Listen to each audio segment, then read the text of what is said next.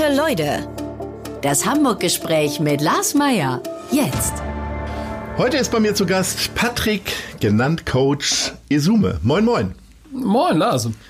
Du bist gebürtiger Hamburger, Footballtrainer, Europameister und World Bowl Gewinner als französischer Nationaltrainer, Moderator, Buchautor, Podcast.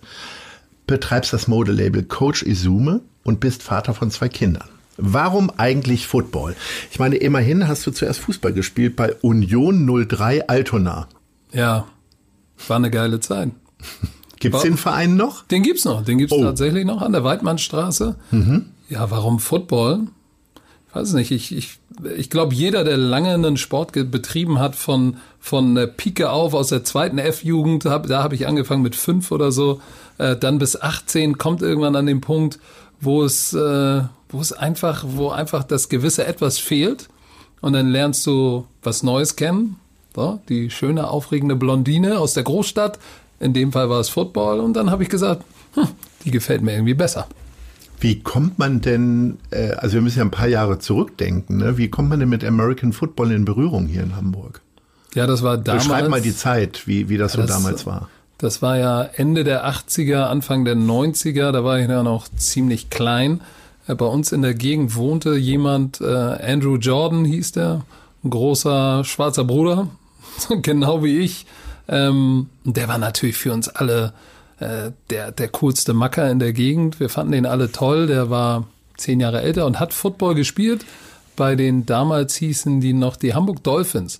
Und äh, ja, der hat ab und zu mal einen Ball geworfen, ist dann mit seinem Shoulderpad und seinem Helm heroisch an uns vorbeigegangen zum Training und wir fanden das immer cool.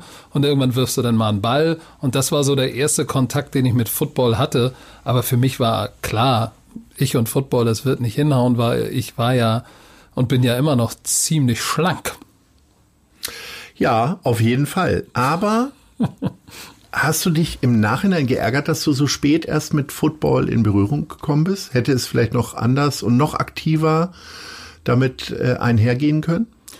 Ja, ich hätte natürlich äh, schon gerne früher in meiner Jugend schon vielleicht mit zwölf angefangen, obwohl man dann auch nicht weiß, wäre die Liebe dann vielleicht so groß ge gewesen. Äh, es viel hätte, wäre, wenn. So wie es tatsächlich gekommen ist, muss ich natürlich in der Rück Rückschau sagen, war, hat alles gepasst. Sonst würde ich jetzt nicht hier sitzen. War das auch ein bisschen so, weil Fußball eigentlich auch nicht dein Sport war? Oder das frage ich jetzt mal ganz ketzerisch. ja, nee, Fußball, ich war im Fußball okay. Ich war jetzt keine Rakete, ich war aber auch nicht schlecht. Ähm, aber äh, Fußball war einfach nicht der richtige Sport für mich, weil ich bin nun äh, sehr, wie soll ich sagen, ich, ich, ich mag es gerne, mich physisch zu messen und äh, da sind die Möglichkeiten im Fußball natürlich begrenzt, was den Kontakt, Körperkontakt betrifft. So im Football geht's darum. Deshalb war es wie, als ich dann den Football verstanden habe, habe ich mir gesagt, Mensch, das ist genau das, was ich eigentlich immer gebraucht habe. Weil Fußball war ich als Manndecker sehr gut. Aber ja gut, ihr wisst, wie Fußball ist, oder du weißt, wie Fußball ist. Berührst du einen Stürmer, fällt dahin, gibt's eine gelbe Karte und es ist elf Meter. Und beim Football kriegst du vom Coach gesagt, Patrick, hast du gut gemacht. Aber so ganz aus der Mannschaft wolltest du dann nicht raus. Ich meine, du hättest ja auch Ringer werden können. Wenn du jetzt in Schifferstadt aufgewachsen wärst, dann wärst du wahrscheinlich Ringer geworden. Oder äh, vielleicht, es gibt ja noch andere Kontaktsportarten. Boxen fällt mir da ein. Ja, natürlich. Mein, mein, mein Onkel hätte, glaube ich, am liebsten aus mir einen Boxer gemacht. Der hat äh, hier um die Ecke in der Langfelder Straße in der Schanze, oben auf dem Dachboden hing ein Boxsack und da hat er mit mir dann mich trainiert und dachte, ich werde der nächste Cassius Clay, Muhammad Ali. Ja, Boxen war auch so ein bisschen in meiner Kindheit vorhanden, auch Judo, aber der Teamgedanke, gemeinsam an einem gemeinsamen Ziel zu arbeiten, das war schon immer mein Ding. Also, also die Einzelsportler wäre, glaube ich, nicht meine Disziplin gewesen. Und bevor wir jetzt vom Sport zu den Hamburg-Lieblingen kommen, kommen wir ganz kurz zu einem meiner Lieblinge, nämlich zu unserem Kooperationspartner der Zeit. Denn mein Tag beginnt jeden Morgen mit der Elbvertiefung, dem kostenlosen Newsletter von Zeit Hamburg. Montags bis freitags um 6 Uhr im Postfach. Was die Elbvertiefung besonders macht, sie ist relevant und prägnant, persönlich und enthält fundiert recherchierte Lesestücke von Autoren der Zeit. Alle wichtigen Infos rund um Hamburg bekommt ihr auf www.zeit.de slash Elbvertiefung. Klickt mal rein und wir machen jetzt weiter mit deinen Lieblingen, Patrick. Unsere Schnellfragerunde sozusagen. Welches ist dein Lieblingsrestaurant? Definitiv das Mau. Vietnamesisches Restaurant in der Martini-Straße. Weltklasse, schmeckt super, gibt vegan. Ähm, und die Besitzer sind super nett. Also da gehe ich sehr, sehr gerne hin. Ja, nicht jeder wird die Besitzer kennenlernen wahrscheinlich. Kommen die dann bei dir mal an den Tisch oder? Ne, die, die, die, die schwören da rum und sind halt zu jedem super nett und mhm. freundlich mhm. und ich weiß nicht, das ist, äh, das Essen schmeckt einfach, und das ist ja das Wichtigste beim Restaurant, das Essen ist Weltklasse. Mhm. Welcher ist dein Lieblingspark? Der Eppendorfer Park direkt gegenüber vom UKE, weil er nicht zu groß ist, man kann in einem Kilometer einmal rumjoggen, das schaffe auch ich. Ich ahnte, dass das mit Joggen zu tun hat. Äh, so einen Park würde ich mir auch aussuchen. Nicht, äh, das, nicht, dass es heißt, dass ich da durchjogge. Ich bin da einmal rumgelaufen. Nein, aber er ist in der Nähe äh, zu dem Ort, an dem ich wohne. Da gehe ich mit meinem Hund durch. Ähm, es gibt ein, es gibt ein Baui, also ein Bauspielplatz für die Kinder. Den finde ich sehr toll. Da sind Ziegen und, und, und Häschen und Meerschweinchen. Und ich finde, in so einer Großstadt ist das, ist das wie so eine kleine Oase mitten, mitten zwischen Hauptstraße und einem Krankenhaus hast du wie so eine kleine grüne Oase mit, mit, mit Ziegen und Meerschweinchen. Das ist, für mich hat das einen ganz besonderen Charme. Deshalb mag ich den Park in Hamburg am liebsten. Welches ist deine Lieblingskonzertlocation? Definitiv ähm, die Stadtparkbühne im Sommer, wenn das Wetter schön ist, ist abends warm draußen und der Hamburger Himmel ist ganz, ganz lange hell. Äh, da draußen ein Konzert mitzuerleben, ist, ist für mich die beste Location. Hast du da dann auch schon mal Konzerte erlebt, äh, wo du keine Karte mehr gekriegt hast oder gekauft hast und hast von draußen was erlebt? Oder bist du eifriger Konzertgänger und holst immer Karten frühzeitig? Nee, ich, ich muss gestehen, ich bin kein eifriger Konzertgänger. Ich bin da sehr also ich ausgesucht. Ausgesucht, das war das Wort, was mir fehlt. Ich war das letzte Mal, dass ich da war, war Gregory Porter. Mhm. Da wollten meine Frau und ich sofort hin. Als wir erfahren haben, der kommt nach Hamburg, war sofort klar, da sind wir am Start. Das kommt bei mir relativ selten vor, dass ich einen Künstler habe, wo ich sage, da will ich unbedingt hin oder irgendjemand, der in der Öffentlichkeit steht, wo ich sage, den will ich sehen. Das ist bei mir relativ selten. Aber das Konzert habe ich noch in sehr, sehr guter Erinnerung, weil es die Location hat gepasst, der Abend war toll, die, das Publikum war super und Gregory Porter ist halt eine Eins mit Stern. Welches ist denn deine Lieblingsbar? Ich bin ja kein Bargänger. Ich gehe ja so oder so kaum irgendwo hin, muss ich ehrlich sagen, weil ich habe natürlich viel zu tun. Ich bin sehr umtriebig und wenn ich dann mal Zeit habe, dann verbringe ich die tatsächlich am liebsten zu Hause mit meinen Töchtern und meiner Frau. Und die Lieblingsbar ist dann eigentlich äh, auch der Lieblingsort.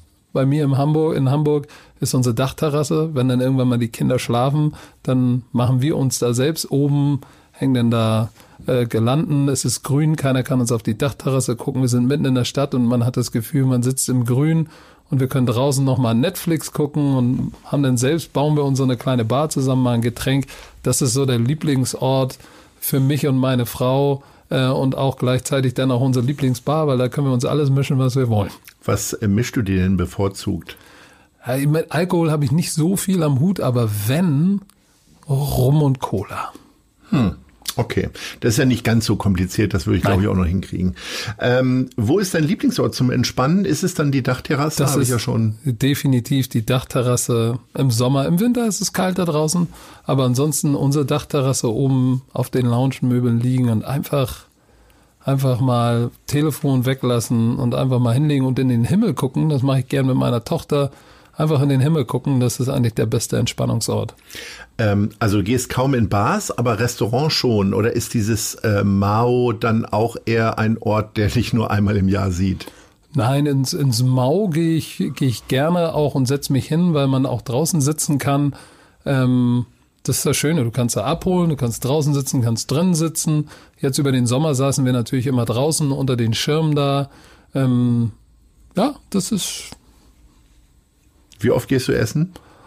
Der Gastronomie geht's ja dieses Jahr nicht so gut in Hamburg. Unterstützt du sie? Oder? Ich unterstütze die Gastronomie. Also äh, gerade wenn man viele Menschen trifft, dann wo trifft man sich? Da, wo es was zu essen gibt. Mhm. Also ich bin verdammt oft in Restaurants, gerade ich eigentlich jedes Wochenende mindestens einmal. Da gibt's ein interessantes oder ein Restaurant, auch ein Vietnamese, zufälligerweise in Unterföhring im Medienpark. Das ist das einzige Restaurant, hat einen merkwürdigen Namen, aber sehr, sehr gutes Essen. Da bin ich eigentlich jedes Wochenende und äh, weil es gut schmeckt. Also ich bin mindestens zwei, dreimal in der Woche muss ich auswärts essen. Wir haben schon Altona vorhin erwähnt. Ist das so dein Stadtteil, deine Hut eigentlich? Ja, also ich bin ja, äh, meine früheste Erinnerung ist ja die breite Straße direkt am Fischmarkt. Aber ich bin eigentlich in Hamburg, wir sind ein paar Mal umgezogen, aber es war immer St. Pauli, Altona, Schanze, so das war immer die Umgebung. Sommerhuder Straße, breite Straße und dann ähm, ja, in Altona Nord in der Nähe der Weidmannstraße, wo auch Union ist. Also das ist so meine Gegend. Da bin ich als Kind rumgelaufen. So hier fühle ich mich wohl. Wir sitzen ja jetzt auch gerade mitten in der Schanze. Also das ist schon mein Barrio, würde ich sagen. Und am Ende hat es dich dann aber nach Eppendorf getrieben, wegen der Familienfreundlichkeit und der Nähe des Parks oder? Ja, das ist. Äh, ja, war das der einzige Ort, der eine Dachterrasse hatte für dich? Äh, nein, war es sicherlich nicht.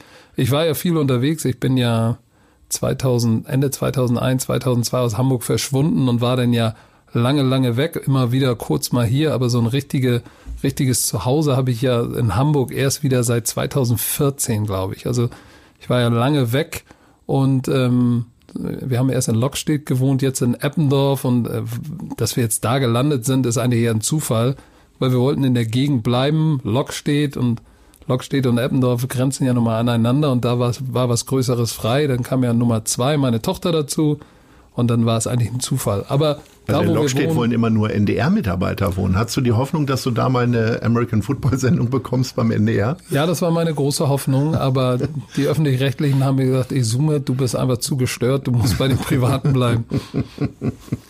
Sag mal, äh, als französischer Nationaltrainer hat man wahrscheinlich eine Riesenwohnung in Paris oder wo wohnt man dann da? Ja, direkt am Champs-Élysées, 400 Quadratmeter äh, mit Concierge. Nein, natürlich nicht als Cheftrainer einer, einer Amateursportart und, und, und Football ist natürlich. Also doch Souterrain. Äh, ist nicht mal Souterrain.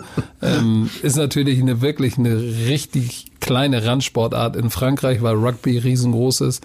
Ähm, ich habe nicht in Paris als Nationaltrainer gewohnt. Ich war 2009 Cheftrainer in Paris äh, eines Teams äh, in der Nähe von Paris, äh, La Courneuve im Norden da haben wir auch äh, ein Jahr gewohnt in Paris. Aber als Cheftrainer der französischen Nationalmannschaft habe ich hier in Hamburg gewohnt und bin zu allen Trainingslagern auch nicht nach Paris geflogen, sondern wir, unsere Trainingslager waren ja in Reims, äh, in der Champagne und, oder in Amiens oder auch mal ähm, in Aix-en-Provence. Also da war ich eigentlich überall, auch mal Paris ab und zu. Gäbe es denn eine wirkliche Alternative zu Hamburg für dich, wo du gerne wohnen möchtest, wenn du jetzt Paris fast kennengelernt hast. Und ja, also, also, also äh, Paris gar nicht. Paris ist natürlich schön. Downtown, wir, die meisten kennen Paris, ähm, aber da leben, die Lebensqualität hier in Hamburg ist nochmal eine ganz andere. Ich finde an Hamburg charmant, dass, dass wir eine riesengroße große Stadt sind mit zwei Millionen Einwohnern, aber nichtsdestotrotz, wenn du Ur-Hamburger bist, egal wo du hingehst, kennst du irgendjemanden von früher und, und irgendwie sind wir, ein verdammt großes Dorf gefühlt für mich als Ur-Hamburger. Und das kann mir keine andere Stadt bieten. Okay, du hast jetzt quasi immer nur im, im Westen so rund um St. Pauli irgendwie gewohnt. Nein, ähm, ich habe auch ah. da, nein. Ich habe auch, warte mal, wann habe ich denn im Osten gewohnt? Ah, da wollte ich mich drauf hinaus. Ich bin beispielsweise völlig fremd im Osten. Ich habe noch nie dort gewohnt. Äh, ist es ein anderer Teil Hamburgs? Ja, also ich konnte mir früher nicht vorstellen, auf der anderen Seite der Alster zu leben. Ja, die Fantasie fehlt mir auch noch heute. So, und dann hm. bin ich tatsächlich, wann habe ich denn in, in der Haldesdorfer Straße, Bramfeld, Farmsen. Konnte lange zwischen Bramfeld und Barmbek nicht unterscheiden. Jetzt mittlerweile geht's. Jetzt geht's. Äh, ja. Ich bis da, dato auch nicht. Ähm, aber das ist, ich, weil der, der Flair ist da schon ein anderer als hier auf der auf der guten Seite der Alster. Oh, das gibt wieder Zuschriften. Nein, nein, nein. Ja, das ist, glaube ich, eine Gewohnheitssache. Wenn man auf der anderen Seite der Alster gewohnt hat, dann hat man mit dem Westen nicht viel zu tun. Ähm, aber für mich war der Osten von Hamburg auch immer, kenne ich nicht, kenne ich mich nicht aus, aber je älter du wirst, desto größer wird ja dann auch dein Einzugsgebiet, was du kennst. Du fährst irgendwann ein Auto, kommst rum, hast Freunde aus anderen Stadtteilen und auf einmal ist dann ganz Hamburg irgendwie dein Zuhause. Aber ich fühle mich auf der Westseite der Alzer schon wohler, weil es einfach aus der Kindheit äh, gewohnt ist. Was sind denn so Stationen deiner Jugend? Wo hast du denn so abgehangen? Hm. Äh, und jetzt nenn nicht nur Sportplätze bitte, sondern auch nein, da, wo nein, du zu laute Musik gehört hast und vielleicht grenzwertige Getränkeerfahrungen erfahren hast. Gut, Grenze, ich bin ja diesbezüglich echt ein langweiliger Typ, ne? So ja, Alkohol. Aber deswegen haben wir dich Exzesse, eingeladen. Das ja, ist hier ja, Yin genau. und Yang quasi mit uns beiden. Genau. Also Alkoholexzesse gab es bei mir nicht, keine Drogen, kein Alkohol. Ich war ja völlig ein langweiliges Kind.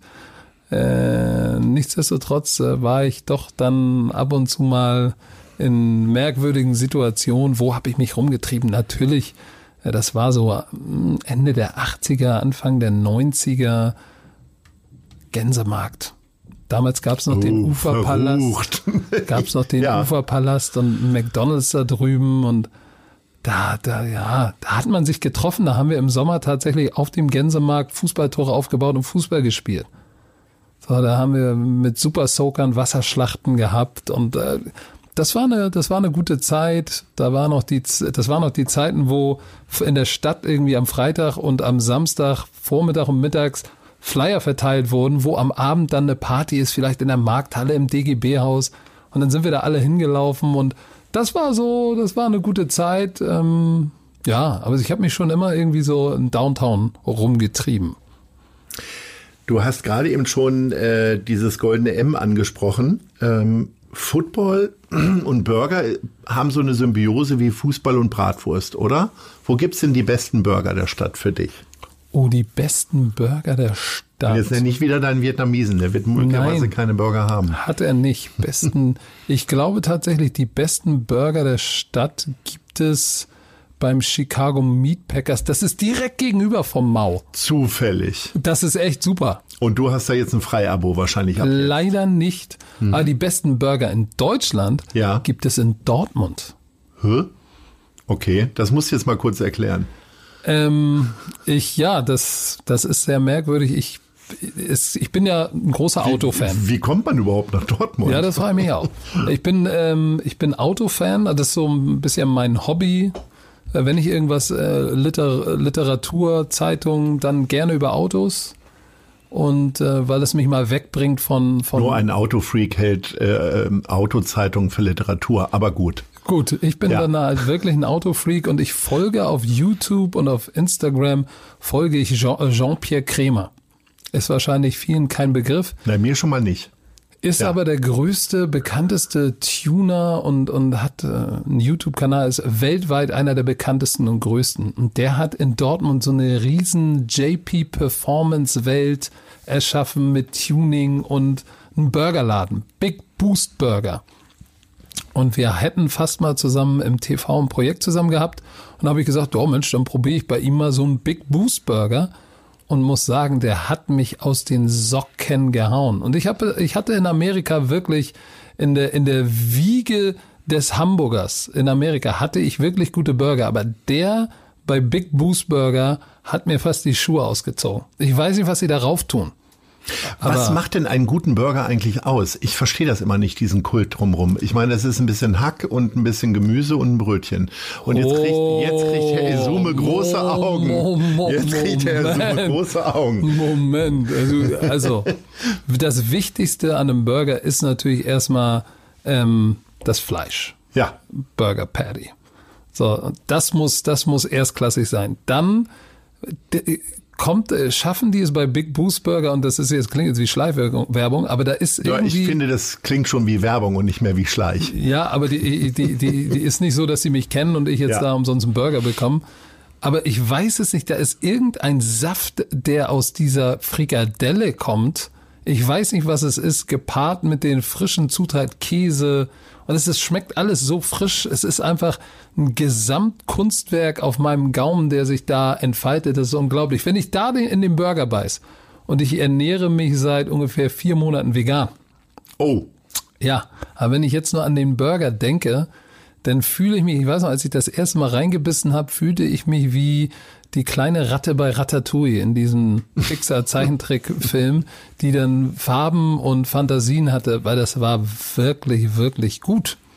Und ich bin jetzt nicht so der, bin jetzt nicht so, ich bin nicht krüsch, sondern ich esse eigentlich so ziemlich alles und bin nicht so wählerisch, aber das war großes Kino.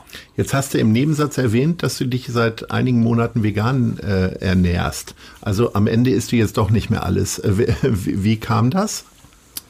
Weil es gerade alle machen oder viele? Nö, gar nicht. Ich war, ich bin ja nun eigentlich schon, ich habe einen, einen Barbecue-Grill zu Hause, ich habe einen Beefer zu Hause, also unsere Familie ist schon sehr fleischlastig. Fleisch ist unser Gemüse. Aber ich hatte, ich habe natürlich Spätschäden vom Football. Schulter, Rücken und gerade so Entzündlichkeiten in den Gelenken hat ja auch viel damit zu tun, ähm, was du zu dir nimmst. Und ich habe äh, ein Buch gelesen, äh, eine, eine, eine interessante Doku gesehen über Sportler und Ernährung und welche Auswirkungen tierische Fette auch auf Entzündungsprozesse im Körper haben können. Und da habe ich mir gesagt, Mensch, das ist interessant es tut dir ja nicht weh, wenn du es mal probierst. Weil wir leben nun mal hier in Deutschland im Paradies, wir können uns alles kaufen ähm, und es mangelt uns an nichts. Deshalb, meine Güte, versuch's einfach mal. Wenn es dir nicht passt oder wenn du es blöd findest, dann kannst du immer noch Burger bei Wieder Big Boost essen. essen. Ja. so, und ich habe damit angefangen und muss sagen, das erste, die erste Veränderung, die ich festgestellt habe, und ich, ich bin da sehr, sehr skeptisch, ähm, war, dass ich tatsächlich irgendwann nach einer Woche kein Fleisch, ich habe es jetzt nicht vermisst, komischerweise, stand ich auf so einem Crosstrainer, da stehe ich öfter drauf und meistens aber nach 20 Minuten sagt mir mein Körper, langt jetzt, steig ab. So spätestens nach 20 Minuten. Ich muss mich dann echt quälen. Ähm, aber ich habe festgestellt, ich stand da 45 Minuten, eine Stunde drauf bin dann irgendwann abgestiegen, habe gedacht, ja, hätte jetzt eigentlich auch noch eine halbe Stunde weitermachen können. Und da habe ich mir gesagt, da muss in irgendeiner Form muss das im Zusammenhang stehen. Nach einer Woche? Wirklich? Nach einer Woche. Das war wirklich, deshalb habe ich gesagt, ich mache das weiter. So, jetzt äh, habe ich mir schon mal hier und da mal äh, einen Cheat Day, wie man so schön sagt, gegönnt, wo ich sage, okay, komm, ich bin mal verrückt, ich esse mal eine Salami-Pizza. Mhm. Aber generell muss ich sagen, ich vermisse Fleisch nicht so sehr, wie ich gedacht hätte. Außer wenn ich an die Burger von Big Boost denke. Okay, die haben wir jetzt aber auch fünfmal genannt. Ich denke, das sollte jetzt mal reichen für ein Freiabo. Sag mal, sprechen wir mal über die Sportstadt Hamburg was ist das eigentlich? Also es wird, es wird uns immer wieder entgegengebracht, Sportstadt Hamburg, wenn man sich aber die Realität anguckt, das ist ein bisschen wie so ein Werbeversprechen äh, von Waschmittelmarken, die behaupten, sie würden deine Wäsche sauber kriegen. Und äh, aber die Sportstadt Hamburg, äh, allen voran natürlich mit der populärsten Sportart, ist zweitklassig. Einige äh, Sportarten, die noch nicht ganz so populär sind wie Hockey oder Basketball, sind erstklassig, aber ist das eine Sportstadt oder wie siehst du das? Vielleicht sollte ich dazu, vielleicht sollte ich mal erstmal definieren, was für mich eine Sportstadt wäre, mhm. wie ich sie persönlich definiere. Also eine Sportstadt für mich wäre eine Stadt, die, ähm, die allen Sportarten und seien sie noch so klein, die Möglichkeit gibt, sie auszuüben, in dem Wissen, dass sie, dass sie auch ähm, nicht nur sportlich, gesundheitlich Auswirkungen hat und wichtig ist, sondern auch sozial für uns als Mensch, als Gesellschaft wichtig ist. Ähm, eine Sportstadt für mich hat super Bedingungen für nicht nur eine Sportart, sondern für viele Sportarten. Eine Sportstadt hat für mich das Verständnis, dass Sport verbindet ähm, und auch einen sozialen und ähm, ausbildenden Charakter hat und geht in die sozialen Brennpunkte, um Sport zu nutzen, Kinder von der Straße zu holen. Das sehe ich nicht in Hamburg. Das passiert nicht. Ähm, deshalb, wenn mich einer fragt, ist Hamburg eine Sportstadt, muss ich leider sagen, noch nicht. Hoffentlich bald, ich weiß es nicht, aber noch nicht. Also du, du hast es schon gesagt, HSV Handball weg, Freezers weg, was ist noch weg? Vieles. Vieles weg. Äh, der Hamburger American Football ähm, krebst vor sich hin. Eigentlich sind wir eine große Footballstadt, haben mal im Volksparkstadion, habe ich noch gespielt, vor vielen, vielen äh, Zehntausenden Zuschauern. Da ist so viel eingeschlafen und ich weiß natürlich, weil, weil alle kämpfen um Trainingsplätze, Spielstätte. So, und du hast ein Bundesliga-Football-Team und du kriegst keine Spielstätte. So, anstatt, äh, da frage ich mich immer, warum gibt es keinen in der Stadt Hamburg, der zum Beispiel diese Sportart, äh, Sportart American Football nutzt, um in die sozialen Brennpunkte zu gehen? Bestes Beispiel für mich ist das, ähm, damit wir nicht immer nur beim Football bleiben, sind die Hamburg Towers. Ja, die haben als Sozialprojekt gestartet und sind jetzt in der Bundesliga. So, aber das äh, lebt davon, dass ein großer Investor dahinter steht und das Ganze pusht. Ähm, jetzt merkt die Stadt, es ist groß, jetzt kommt, ich weiß gar nicht, wie die Halle heißt, habe ich vergessen, verdrängt. Aber ich wünsche mir von der, von der, von der Stadt, dass sie proaktiv ist und sagt, okay, wie können wir unsere Sportarten nutzen, um tatsächlich auch, ja, in sozialen Brennpunkten vielleicht eine Veränderung herbeizuführen. Und für mich ist Sport, und ich bin nun Sportler, ich bin aber auch Heilpädagoge, für mich ist Sport eine, eine, eine, das beste Tool, um tatsächlich an die, an die Kinder ranzukommen, äh, die auf der Kippe stehen, aber noch eine Chance haben. So, und wir dürfen nicht vergessen, äh, die Kinder sind unsere Zukunft. An welchen Schrauben müsste man denn drehen? Ist es die Politik? Äh, ist, ist es die Wirtschaft, die vielleicht mehr in den Sport investieren müsste oder sind es tatsächlich die Sportvereine, die vielleicht schlecht im Management aufgestellt sind? Ja, wahrscheinlich ist es eine Kombination aus allen drei Dingen, die du angesprochen hast, aber wir sagen ja in Hamburg immer so schön, der Fisch stinkt vom Kopf. So, also es fängt ganz oben an. Es fängt Wer ist denn ganz oben? Sportsenator oder ich glaube, ich glaube tatsächlich ähm, Herr Tschentscher. Okay. Herr Tschentscher muss äh, vielleicht tatsächlich dann auch mal seinem Innensenator mitteilen, dass das eine Priorität ist. Ähm, ich bin der festen Überzeugung, dass, dass, dass nicht nur die Politik, sondern auch die Medien, in denen ich mich befinde, Sport, Medien, Politik, wir leben in einer Blase. Ähm, aber außerhalb der Blase, außerhalb der Großstadt äh, oder auch innerhalb der Großstadt, äh, aber außerhalb dieser Blase gibt es halt Menschen, Kinder, die, die auf der Kippe stehen, ähm, tatsächlich sozial zu verarmen. Und äh, ich glaube, dass diese Schere in Deutschland auch immer größer wird. Ich glaube, das merken wir auch. Und wie kann man dem entgegenwirken? Tatsächlich ähm, ganz bestimmte Werte, die man braucht, um ein positives Mitglied dieser Gesellschaft zu sein, kannst du denen durch Sport vermitteln. So, und ähm, ich glaube, dieses, dieses Tool macht sich Hamburg oder die Politik nicht zunutze.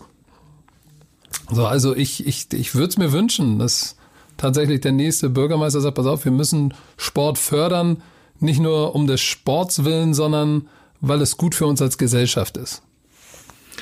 Eindeutige Worte an die Politik beziehungsweise an den Bürgermeister. Jetzt äh, wünschen wir uns von dir auch eindeutige Antworten. Äh, es kommen die Fragen der anderen Leute. Sprich, wir haben zwei Leute befragt, welche Frage sie denn an dich hätten. Hör mal rein. Hallo Coach, ich bin's, Lou Richter. Ich beschäftige mich ja nicht nur mit Sport, sondern auch als Mediator mit Konflikten. Und deshalb meine Frage an dich, wie kommst du mit unsachlicher Kritik klar, zum Beispiel in RAN? Lass dir gut gehen, Horrido. Ja, danke Lou. Ähm, einer der Vorväter im Football, in der Football-Berichterstattung oder US-Sport-Berichterstattung. Ja, wie geht man mit unsachlicher Kritik um? Das ist, ähm, ich glaube, der wichtigste Punkt ist, dass man, dass man sich das nicht zu sehr zu Herzen nimmt. Also Kritik ist immer wichtig. Ähm, wenn sie dann allerdings unsachlich wird, dann muss man einen Weg finden, ähm, tatsächlich auch das nicht zu nah an sich heranzulassen, weil wenn du im öffentlichen Leben stehst, bekommst du halt sehr, sehr viel unsachliche Kritik. Ähm, und wenn du damit nicht umgehen kannst, dann wird es sich früher oder später auffressen. So, ähm, mein, sag ich mal, mein äh, stärkster oder mein Heimathafen zu Hause, meine Familie ist, ist mein, sag ich mal, mein Rückzugspunkt, wo ich weiß, zu Hause interessiert keinen, was ich bei RAN gesagt habe, was auf Social Media los ist, sondern zu Hause bin ich Papa, da werde ich für dafür auch geliebt und geschätzt. Und das, was da draußen ist, ist natürlich auch ähm, sehr viel nur, ich will nicht sagen Fiktion, aber auch sehr viel. Mir fehlt jetzt das richtige Wort. Hilf mir doch mal. Es ist ein bestimmtes Gerade Vakuum so, irgendwie. Ja, ne? Social Media bildet ja nicht das wahre Le Leben ab, sondern Mhm. es ist es ist äh, es ist ja auch nur ein kleiner Auszug aus einer Gemeinde, die sich berufen fühlt, vielleicht auch mal was Negatives zu sagen. Die ganzen positiven Leute, die dir positiv gestimmt sind, die schreiben dir ja auch nicht jeden Tag, Patrick Isume, du bist ein echt toller Typ, sondern ja, die finden mich interessant, die folgen mir in Social Media. Aber dann gibt's natürlich die, die dann wirklich sagen, der Isume ist echt ein Idiot. Ja gut, die stechen dann halt natürlich raus und davon äh, da muss man sich im Klaren sein, dass äh, Social Media ist keine Berichterstattungsplattform, sondern halt äh, eine Plattform, wo basierend auf Algorithmen dir das serviert wird, was du hören willst und äh, ja, manchmal sind dann auch Leute, die dir sagen, was du nicht hören willst. So und äh, das muss man nur einordnen können. Insofern, ähm, wenn du eine stabile Homebase hast, sollte dich das nicht erschüttern. Ähm, es gibt ja Handys, äh, die zeigen dann an, wie, wie lange man am Tag bei Social Media war. Was würde es denn bei dir anzeigen? Also ist es eher eine halbe Stunde am Tag? Nein, das ist mehr. Das ist mehr schon allein aus dem Grunde, dass ja, wir, ich bin ja nun sehr aktiv mit dem Podcast, ähm, der zweimal in der Woche stattfindet, dann die YouTube-Sendung, dann auf Run College Samstag, Run College Sonntag. Also mit einer halben Stunde am Tag kommst du da nicht aus. Es macht mir auch Spaß. Ähm, ja, aber natürlich, manchmal denke ich mir auch, so jetzt mal genug, jetzt muss ich das Ganze mal weglegen. Ich, hab, ich könnte dir jetzt nicht angeben, wie viel Zeit ich da verbr drauf verbringe, aber eine halbe Stunde wird nicht reichen. So, dann gucken wir mal, ob dir die nächste Frage auch Spaß macht. Oh Gott. Hallo Patrick, ich bin Toni von Wearing Facts und ich würde gerne von dir wissen, wie modebewusst du bist und welches dein Lieblingskleidungsstück ist. Ja, wie modebewusst bin ich? Also, der eine oder andere würde sagen, ja, der Izumo ist ein Fashion Victim. Das kann ich nicht verneinen. Ähm, mein Lieblingskleidungsstück. Hm.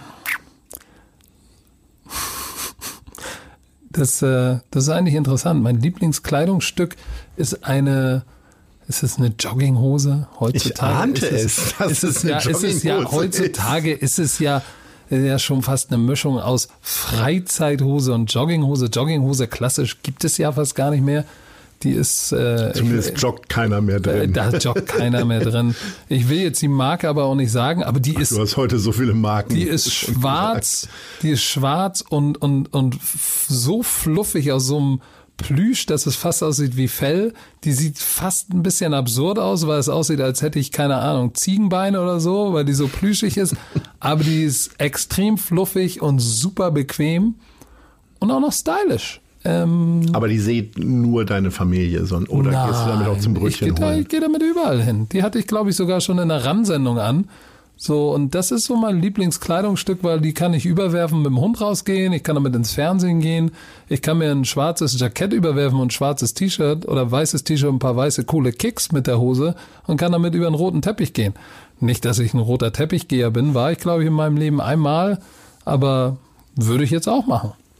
Deshalb ist das mein Lieblingsstück. Hast du eigentlich irgendwelche Sammeltriebe? Also ist es vielleicht auch die Hose zum Beispiel, die, die du schon sehr lange bewahrst, wo deine Frau eigentlich sagt, sag mal, können wir das jetzt nicht mal wegmachen? Oder Sammeltrieb im Sinne nicht nur von aufbewahren, sondern ich brauche mehr davon? Ja, so einen Sammeltrieb habe ich in Bezug auf Schuhen. Schuhe. Eine weibliche Seite würde man jetzt Das vielleicht ist meine weibliche denken. Seite, vielleicht. Ähm, aber Sneaker, Sportschuhe, das war schon immer mein Ding. Schon als kleiner Junge, da konnte ich sie mir nicht leisten äh, und in meiner Jugend auch nicht. Aber die, die haben mich schon immer fasziniert. Die neuesten Sneaker.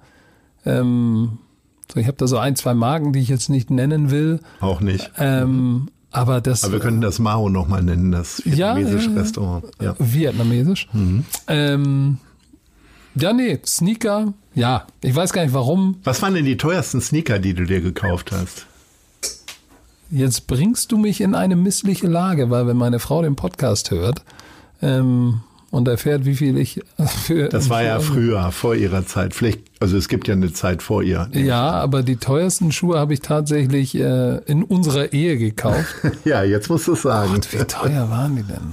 Die sind jetzt ja auch nicht absurd teuer. Also ich würde jetzt zum Na? Beispiel, ich glaube so 350 Euro. Okay. Also das ist dann auch bei mir so der Punkt, wo ich sage, okay, da, da, da über ist es mir dann doch auch too much. So, aber ähm, es geht nach oben hin, ist natürlich da, sind da dem fast keine Grenzen gesetzt. Aber das ist für mich so die Grenze, wo ich sage, okay, pass auf, das kannst du dir leisten, das kannst du auch gerade noch vertreten. 500 Euro für ein paar Schuhe würde ich dann sagen, nee, dann finde ich lieber welche für 300 und spende 200.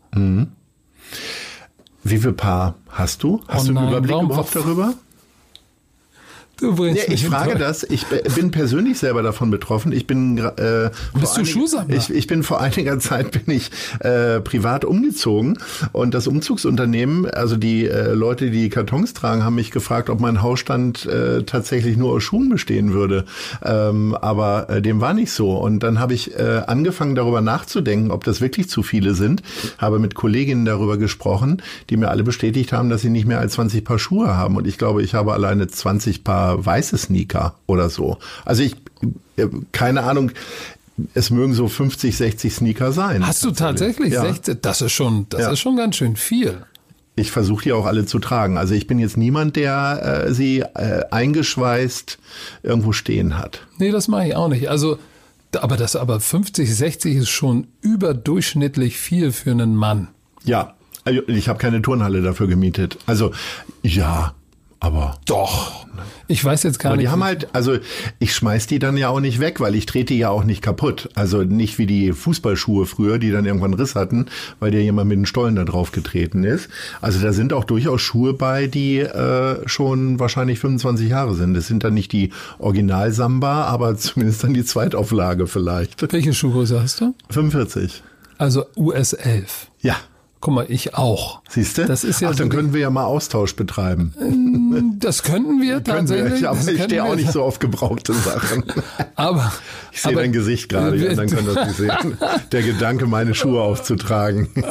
Du hast ja dann die, die, sag ich mal, die, die Einheitsgröße des oder die Durchschnittsgröße des deutschen Mannes. Da kannst du ja auch Schuhe weitergeben. Könnte ich. Zum Beispiel. Aber warum sollte ich? Ja, weil ja, wenn du sie gar nicht mehr trägst, also ich mache das Ja, ich, tatsächlich also so. bei, äh, Lederschuhe oder so gebe ich dann schon weiter. Na Ja. klar, Hanseatic Help oder so, äh, auf jeden Fall. Aber ähm, Sneaker, weiß ich nicht. Ich glaube, ich habe mittlerweile drei Paar Hamburg, weil ich äh, von Adidas tatsächlich, ähm, weil ich schon beim zweiten Mal nicht mehr wusste, ob ich es mir schon mal gekauft hatte oder nicht. Hm, naja. Also äh, die, die, ich weiß nicht, wie viele Paar ich habe. Das sind wahrscheinlich mehr als ähm, Als meine? wahrscheinlich. Hei, hei, hei. Aber ich muss auch sagen, ich gebe auch ganz, ganz viele weg. Würde ich, hätte ich alle behalten über die letzten zehn Jahre, Ja. dann würde das, äh, bräuchte ich ein ganzes Zimmer ähm, nur für diese Schuhe. Also ich gebe viele weg, weil ich bekomme ja auch so viele Schuhe, wenn du im professionellen Sport bist, kriegst du natürlich immer Schuhe. für Gut, das war ich nie, muss man dazu sagen. Ich habe meine gekauft. So, meine jetzt kaufe ich auch alle. Ja. Aber ich habe Neffen, drei Stück an der Zahl, und die tragen alle meine, meine Schuhgröße. So, das heißt, wenn die dann mal bei uns sind, wissen Sie, der Onkel, der trägt immer die heißesten Sneaker. Mensch, in denen haben wir dich lange nicht Gehst du mehr dann gesehen. weiter? Gerne. Lieben Ich bin gerne. ja immer der Jüngste in der Familie gewesen und mochte nie Sachen auftragen. Ich musste es natürlich. Das war damals in den 70er, 80er Jahren so. Deswegen neige ich nicht dazu, meinen zwei Neffen meine Schuhe weiterzugeben. Ja gut, ich sag mal so, ich habe einige, die trage ich dann wirklich irgendwie zwei, drei Mal nur und dann stehen die schon zwei Jahre da und, und wenn ich dann sehe, genau wie mi- bei mir damals, ich kann mich erinnern, als so die Jordans rauskamen, die ersten, die konnte ich mir nicht leisten. So, was hätte ich dafür gegeben? Auch einen abgewarzten hätte ich auch getragen. So, und dann sehe ich natürlich, die meine Neffen kommen und sehen da, oh, die, die sind aber cool. Ja, die trage ich eigentlich auch kaum mehr. Komm ne mit. So, da kann ich dann auch, da, da, da da freut es mich mehr, die wegzugeben und zu sehen, wie sie sich freuen, weil ich mir denke, ich habe genug Schuhe.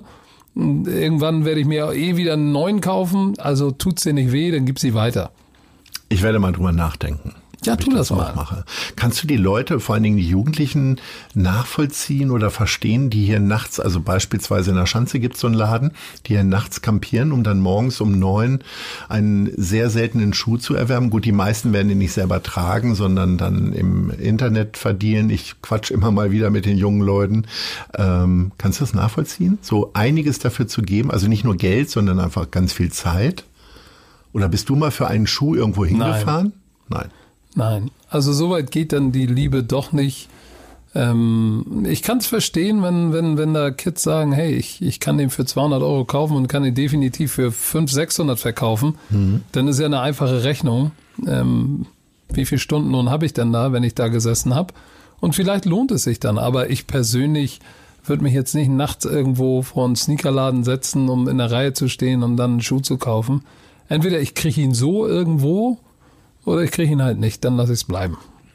Kommen wir mal weg von den Schuhen äh, hin zur Profession. Also du hast American Football hier in Deutschland sehr, sehr populär gemacht durch deine verschiedenen Medienauftritte. Es ist ja mittlerweile nicht mehr nur die äh, Sendung bei Pro7 Sat1, sondern du hast es schon angesprochen, Podcast machst du, YouTube-Sendung und so weiter. Macht dir das tatsächlich mehr Spaß, über American Football zu sprechen, als als Trainer zu arbeiten? Auf gar keinen Fall.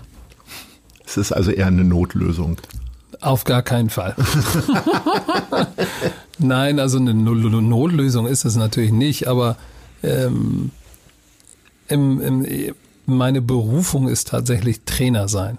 Das ist das, was mir am meisten Spaß macht, auf dem Feld zu stehen und äh, diesen Sport zu, zu coachen, weil Football-Coach sein bedeutet ja nicht nur oder andersrum bedeutet, du kannst immer noch aktiv Einfluss nehmen auf das Spiel, weil Football ist nichts anderes als Schach mit lebendigen Figuren. Deshalb liebe ich diesen Sport so, weil du, äh, es ist halt ein Kopfsport, ein Denksport, ein Strategiesport. Äh, auf dem Feld ist er extrem physisch und ansprechend oder anspruchsvoll. Und, aber ich kann als Trainer noch unmittelbar Einfluss nehmen aufgrund meiner Taktik auf das Spielgeschehen. Als Fußballtrainer, ja, flach spielen, hoch gewinnen, 4-4-2 in der Raute, 4-4-2 flach, ab geht die Post und dann ist vorbei.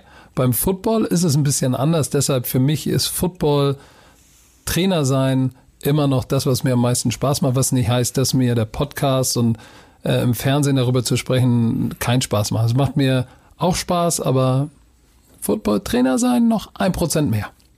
Für deine Fernsehsendung musst du immer wieder nach München reisen. Wie, wie gerne reist du denn? Also wie gerne verlässt du die Familie, die schöne Stadt und so weiter? Ich verlasse die Familie ganz, ganz ungern. Und seitdem wir Kinder haben und äh, je größer sie werden, desto schlimmer wird's eigentlich.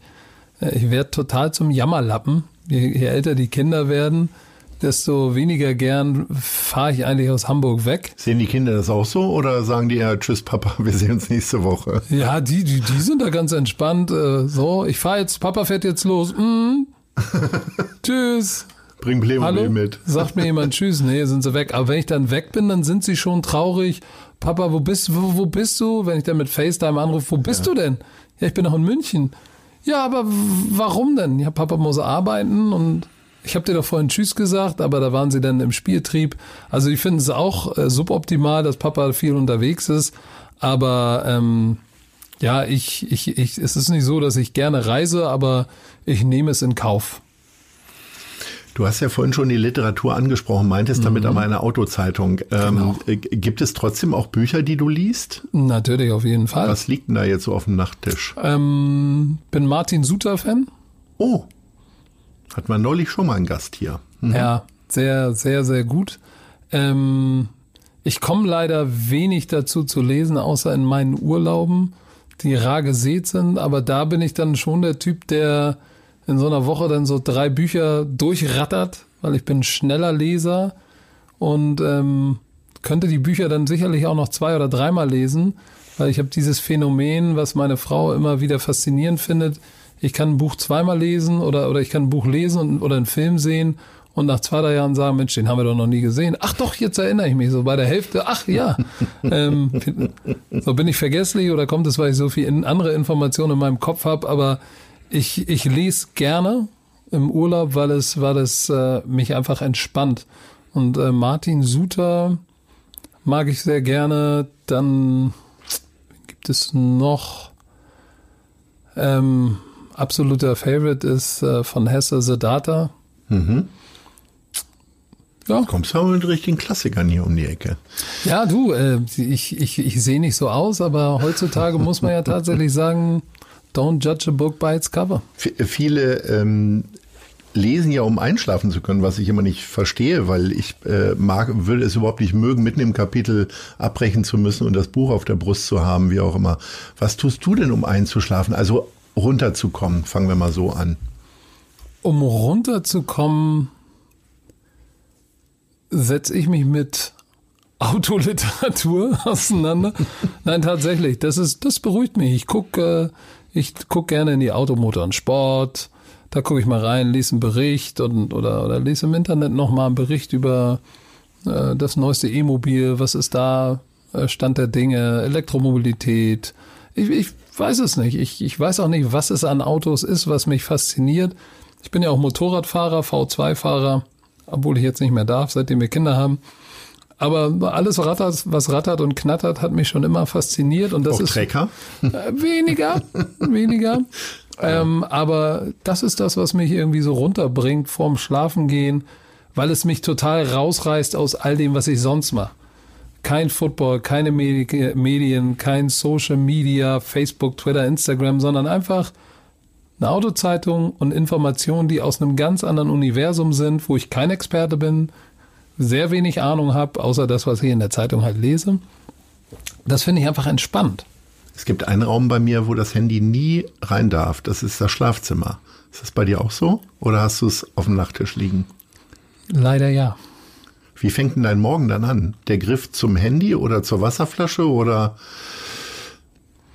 Nö, der Morgen fängt eigentlich ähm, immer damit an, dass mich erstmal meine Tochter, die in der Nacht nach oben gekommen ist, tritt ein paar Mal und dann, ja, dann stehen wir irgendwann auf und äh, wenn ich dann runtergehe, dann nehme ich natürlich das Telefon mit, aber äh, ich gucke jetzt nicht morgen als erstes ins Handy und gucke nach E-Mails oder wie viele Likes du kassiert hast. Nein, nein, nein, nein, das interessiert mich dann nicht. Aber dann, wenn ich dann, wenn Kinder versorgt sind, ich mir einen Kaffee gemacht habe und Müsli gemacht habe, so, dann gucke ich mal in die E-Mails, was ist denn los? Ähm, manchmal muss man ja auch Dinge aus beruflichen Gründen irgendwann zu einer bestimmten Zeit posten. Dann gucke ich mal nach, was ist im Kalender, muss ich irgendwas machen, habe ich irgendwas vergessen? Und dann guckst du mal, was in Social Media los ist, weil das natürlich auch ein, ähm, sag ich mal, ein, ein Informationsstrang ähm, oder eine Bezugsquelle in meinem Job ist. Äh, die ganzen NFL-Superstars, die tweeten, Instagram und Facebooken ja permanent. Und auch die Spiele sind in der Nacht, während du eigentlich spielst. Genau. Ähm, aber du willst natürlich wissen, was ist bei einem Superstar-Spieler los? Da passiert ja viel. Manche äh, reden und twittern sich um Kopf und Kragen und deshalb äh, gucke ich da schon öfter mal rein, was da passiert. Wie sieht denn dann ein weiterer Tag aus, der zu Hause stattfindet, ist es dann, also dann hast du ein paar Stunden Social Media offensichtlich? Na, ein paar Stunden, ein äh, paar Stunden nicht. Also ich check meine E-Mails. Aber um 11 Uhr hast du alle Ergebnisse der NFL schon gecheckt. Ja, ja, ach, schon um, um, um halb zehn, neun, halb zehn ist das schon alles, alles durch.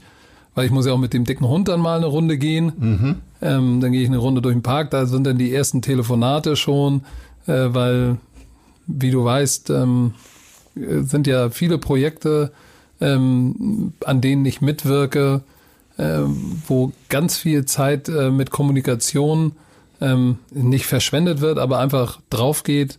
Viel, te viele Telefonate, Telefonkonferenzen, weil ich, ich bin halt ein sehr umtriebiger Typ. Gibt es ein Hamburger Projekt, was dir so am Herzen liegt, außer Mensch Hamburg, von denen du wahrscheinlich noch nie gehört hast? Hamburger Projekt, definitiv Micha Fritz Viva Conakwa. Mhm. Sehr. Also Micha schreibt mir das öfter mal immer, wenn Viva Con Aqua irgendwie eine Aktion hat oder irgendwas plant, bindet er eigentlich mich immer ein und wann immer ich helfen kann, bin ich Schöne da. Schöne Grüße an Michael Fritz. Das richtig aus. Bin ich eigentlich immer dabei. Ähm, ich habe allergrößten Respekt vor dem, was er macht. Mit seiner Familie, überall auf der Welt unterwegs, mit Kind und Kegel, äh, im Sudan, in Südamerika, wenn ich die Bilder sehe, die er manchmal postet, da denke ich mir Respekt vor dem Mut, den er hat da und, und, und den Elan, den er hat, wirklich sein, äh, seine ganze Familie für das einzusetzen, woran er glaubt, für einen guten Zweck. Also Micha Fritz auf diesem Wege, mein höchster Respekt vor, vor seiner Arbeit. Was ist denn ein klassisches Informationsmedium für dich? Also damit nicht die viel zitierte Autoliteratur, sondern wenn es so Nachrichten gibt wie vor einigen Wochen das Wien-Attentat oder äh, andere Geschichten, die US-Wahl, wo informierst du dich dann? Bist du noch so ein 20 Uhr Tagesschau-Gucker oder äh, ist es Twitter oder ist es Spiegel Online oder wo guckst du? Also die sozialen Netzwerke gar nicht, weil wie gesagt, da bin ich der festen Überzeugung, dass mir da nur das rübergespült wird, was ich eh sehen möchte. Ähm, klassischer Tagesschau-Gucker bin ich auch nicht, weil ich meistens dann noch was anderes zu tun habe. Insofern setze ich mich dann gerade ähm, ganz früh morgens oder ganz spät abends, wenn alle schlafen, nochmal vor den Rechner und gucke dann nochmal auf die YouTube-Kanäle von NTV, CNN. Du kannst ja alles im Real Life nochmal gucken und dann auch meistens kondensiert oder dann ganz äh, speziell zu dem Thema zu dem du Informationen haben willst. So bekomme ich einfach äh, eigentlich meine Informationen. Ich gucke jetzt nicht eine ganze Nachrichtensendung an, sondern ähm, gucke auf den verschiedenen Kanälen äh, die Themen, die mich tatsächlich interessieren und die mich gerade bewegen. Wir sind schon am Ende. Die Zielgerade und ich sehe schon die Zielglocke, äh, die gleich geläutet wird. Wo siehst du dich denn in fünf Jahren? Oh, das ist eine gute Frage. So, jetzt fängst du richtig an zu rappeln. Nein, in, in, in, in fünf, zwei Sätzen. In fünf Jahren sehe ich mich gesund mit meiner Familie, die auch gesund ist. auf App der Dachterrasse. Auf der Dachterrasse oder im Eppendorfer Park spazieren gehen. Das ganze Jahr über. Ähm, wo siehst du Hamburg in fünf Jahren? Wo sehe ich Hamburg in fünf Jahren? Als eine weltoffene, diverse Stadt, die tatsächlich wieder eine Sportstadt geworden ist. Da lacht er. Ähm, wo, Kein Druck. Wo siehst du denn den deutschen American Football in fünf Jahren? Hoffentlich im großen Free TV auf einem großen Sender im selben Atemzug wie die NFL. Würdest du dir denn wünschen, dass deine Kinder in deine Fußstapfen treten, vielleicht auch früher und American Football spielen? Na gut, ich habe zwei Mädchen. Oh. Es gibt, aber, natürlich, es gibt natürlich auch aber, Frauenfootball. Ja. Aber äh, mir ist egal, was meine Mädels machen, Hauptsache sie sind happy. Sehr gut. Mein lieber Patrick, das war sehr amüsant, sehr schön. Ähm, und ich möchte mich recht herzlich bedanken für deine offenen Worte. Und jetzt nehmen wir uns nochmal eine Stunde Zeit, dass du mir diese Sportart nochmal erklärst. Wir sind ja ganz gut rumgekommen, nicht die ganze Zeit über Sport zu reden. Herzlichen Dank und ja, danke bis dir. bald. Bis bald. Tschüss. Das war Gute Leute. Das Hamburg-Gespräch mit Lars Meier. Von der Gute-Leute-Fabrik, Szene Hamburg, Zeit Hamburg und 917XFM. Folgt dem Hamburg-Gespräch als Podcast auf allen bekannten Streaming-Plattformen. Und die nächste Ausgabe gibt es natürlich auch wieder hier bei 917XFM, Hamburgs Musiksender.